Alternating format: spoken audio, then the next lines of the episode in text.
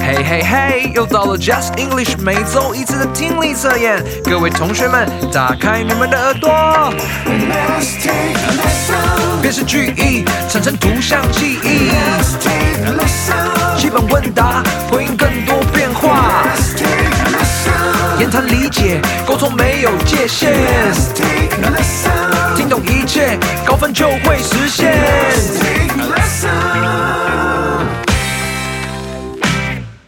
Welcome back to Just English. Let's take a listen. Today is February 16th, and we are on Unit 7. 欢迎大家来到二月十六号 Unit Seven，就是会考英文的听力测验单元。我是 Kevin 老师。 This is Becca 老师。昨天啊，我们讲到浪漫的情人节。Kevin 老师在情人节的时候最期待的应该是 Seven Eleven 会有花朵形状的金沙，因为那个好吃，而且又很漂亮。 那我们来问问看，Becca 老师最喜欢情人节收到什么礼物吧？What would be something you like to receive as a gift on Valentine's Day? To be honest, I don't normally celebrate Valentine's Day very much, but if I were to receive a gift from a friend or anyone on Valentine's Day to show their love, I would love to receive something handmade, like a handwritten letter and some pretty flowers or something like that. 所以贝卡老师说啊，他通常不太庆祝情人节，但是如果真的想要在情人节收到什么礼物的话，他最想要收到的是手工做的卡片，还有花。哇，听起来真的好浪漫哦！太好了，那我们就赶快进入今天的听力测验第一个部分吧。辨识句意，让你产生图像记忆。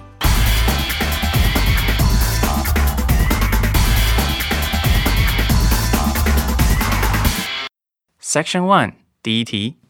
Number one Taylor hopes to be a famous singer and songwriter one day, so she takes time every week to practice writing new songs. 再一次 Taylor hopes to be a famous singer and songwriter one day, so she takes time every week to practice writing new songs.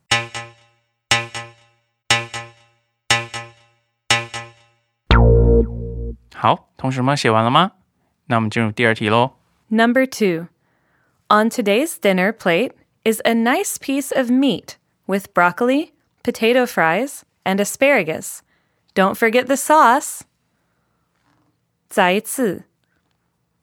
On today's dinner plate is a nice piece of meat with broccoli, potato fries, and asparagus. Don't forget the sauce.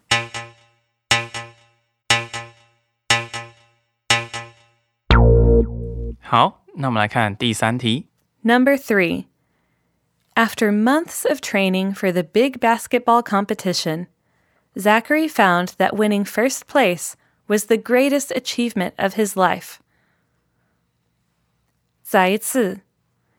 After months of training for the big basketball competition, Zachary found that winning first place was the greatest achievement of his life.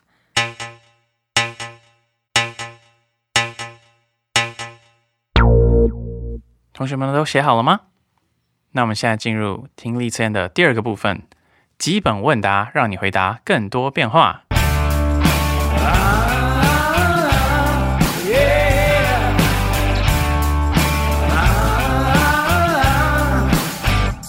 Section Two 第一题， Number one, the weather forecast said that it will rain in an hour, but I only see blue skies.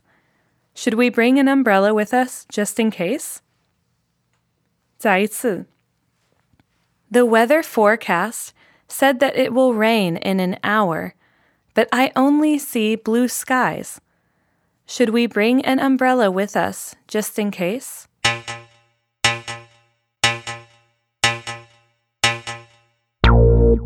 好，那我们来看第二题。 Number two, My grandmother was a famous writer whose books are still read by people all around the world. The local library is honoring her achievements this month by naming their new building after her. 再次. My grandmother was a famous writer whose books are still read by people all around the world. The local library is honoring her achievements this month by naming their new building after her.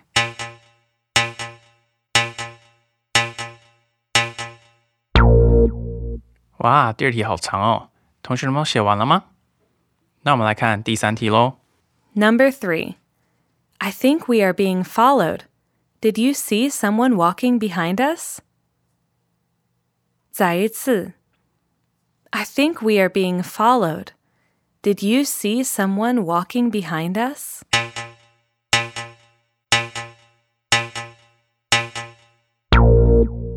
好，如果大家都写好的话，那我们现在就要回到听力测验的第一个部分，为大家解释每一道题目。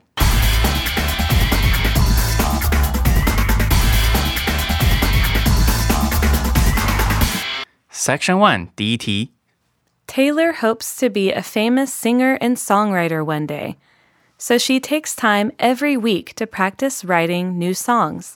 Taylor 希望有一天能成为一名着名的歌手和作曲家，所以他每周都会花时间练习写歌。这一题好像是跟 Taylor Swift 泰勒斯有关诶，同学们都有在听他的歌吗？那我们来问问看贝卡老师这一题的关键字是什么吧。 There's only one key word for this statement, and that is writing. 所以贝卡老师说这一题的关键字只有一个哦，就是写新歌。好，我们来看看选项 A。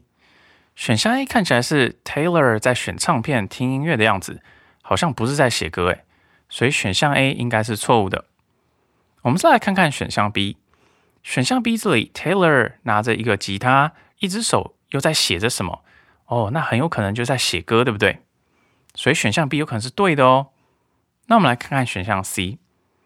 选项 C 啊是 Taylor 在演奏，那它跟选项 B 看起来虽然一样都是在演奏的样子，可是呢，它前面有个麦克风，所以我们就知道它其实是在表演，而且它的另一只手呢也没有在写歌。这时候我们就知道选项 B 才是正确答案喽。同学们都有答对吗？好，我们再来看第二题。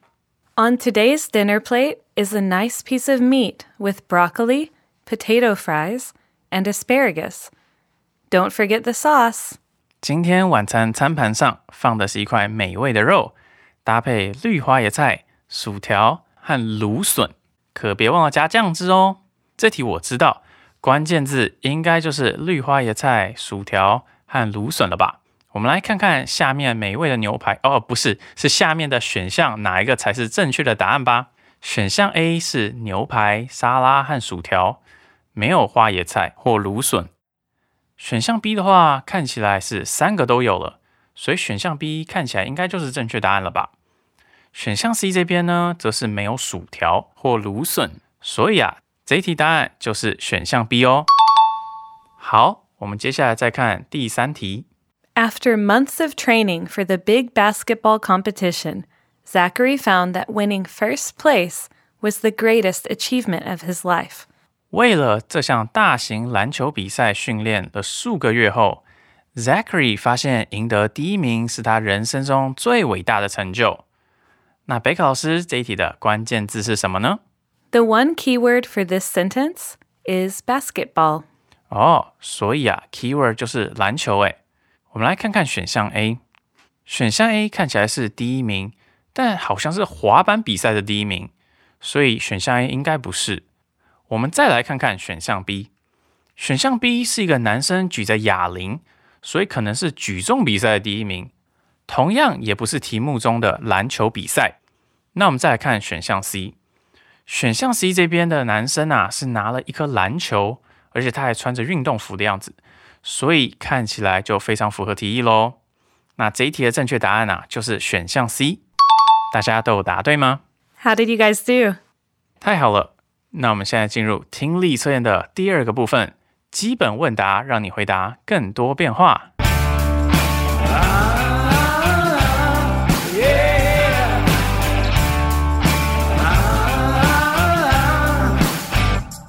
Section Two 第一题。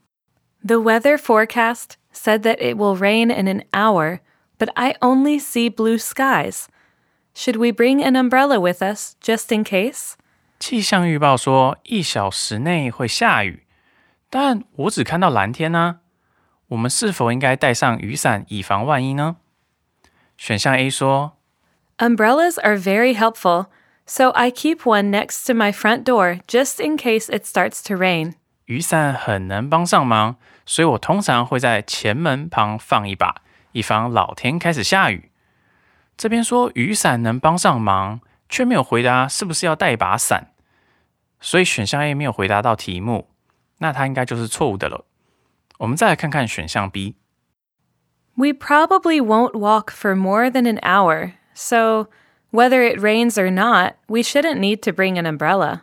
我们可能不会走超过一个小时，所以无论下不下雨，我们应该都不需要带雨伞。OK，那选项 B 这边说其实不认为是需要雨伞，就是有回答到题目，他有问说我们是不是应该要带着伞以防万一哦。那这样看起来选项 B 很有可能是正确的答案。我们最后来看选项 C，Driving will get us there faster. 开车会让我们更快到达那里。选项 C，嗯，他的说法有点无厘头吧？因为开车这件事情可是跟题目完全没有关系的哦。这一题的正确答案就是选项 B。同学们都有答对吗？好，我们来看第二题。 My grandmother was a famous writer whose books are still read by people all around the world. The local library is honoring her achievements this month by naming their new building after her. 我的祖母是一位她所写的书至今仍被全世界的人阅读的知名作家。这个月，我们这里的图书馆将把他们的新建筑物用她的名字来命名，以纪念她的成就。 那同学们，我们有没有看到一个很陌生的单字？honoring，honoring 啊，它其实原形动词是 honor，h o n o r，也就是表扬、彰显的意思哦。这个字啊，它有动词跟名词的用法，都是同一个字。那这个字呢，是超过同学的两千个单字的，所以大家要记熟喽，之后会蛮常出现的。好，我们来看看下面的选项吧。选项 A 说 That's amazing. What was her name? I wonder if I have read one of her books. 那很棒诶，她叫什么名字？我想知道我是否读过她的书。哦，选项 A 啊，是对题目中所说的这位祖母非常感兴趣的一种回应，所以选项 A 看起来是蛮恰当的回应哦。我们来看看选项 B， I like to read books about history. 我喜欢读跟历史有关的书。 选项 B 这边只讲到喜欢阅读书籍，但其实没有提到跟这位祖母或这个建筑物有关的事情，对不对？所以选项 B 应该是错误的。我们来看看选项 C。Don't forget to return your books to the library by the end of this month. 选项 C 说：“别忘了在这个月底前将你的书还给图书馆。”那选项 C 这个提醒呢，同样跟题目中所说的这个知名作家或是命名这个图书馆这件事情是没有关系的。所以这一题我们就知道正确答案是选项 A 喽。同学们都有答对吗？ How did you do? 好，我们再来看第三题。 I think we are being followed. Did you see someone walking behind us? 哎，我觉得我们被跟踪了。你有没有看到有人跟在我们后面？选项 A 说： Not many people follow me on social media, but I don't mind. 社群媒体上没有多少人追踪我，但我不介意啦。诶，同学们注意喽，选项 A 这边说的 “follow me on social media”，追踪、关注，跟题目中所说的 “being follow” 跟踪是不一样的意思哦。这个选项啊是在考大家对于 “follow” 这个字的掌握度，所以这样看起来选项 A 应该就是错误的。我们再来看看选项 B。You're walking too fast. Slow down. 你走太快了，走慢一点。选项 B 说 walk too fast 这件事情跟有没有 walk behind us 在我们后面其实是没有关系的，对不对？所以选项 B 也是错误的哦。好，我们再来看选项 C。You're silly. That's just your shadow on the ground. No need to worry. No one is following us.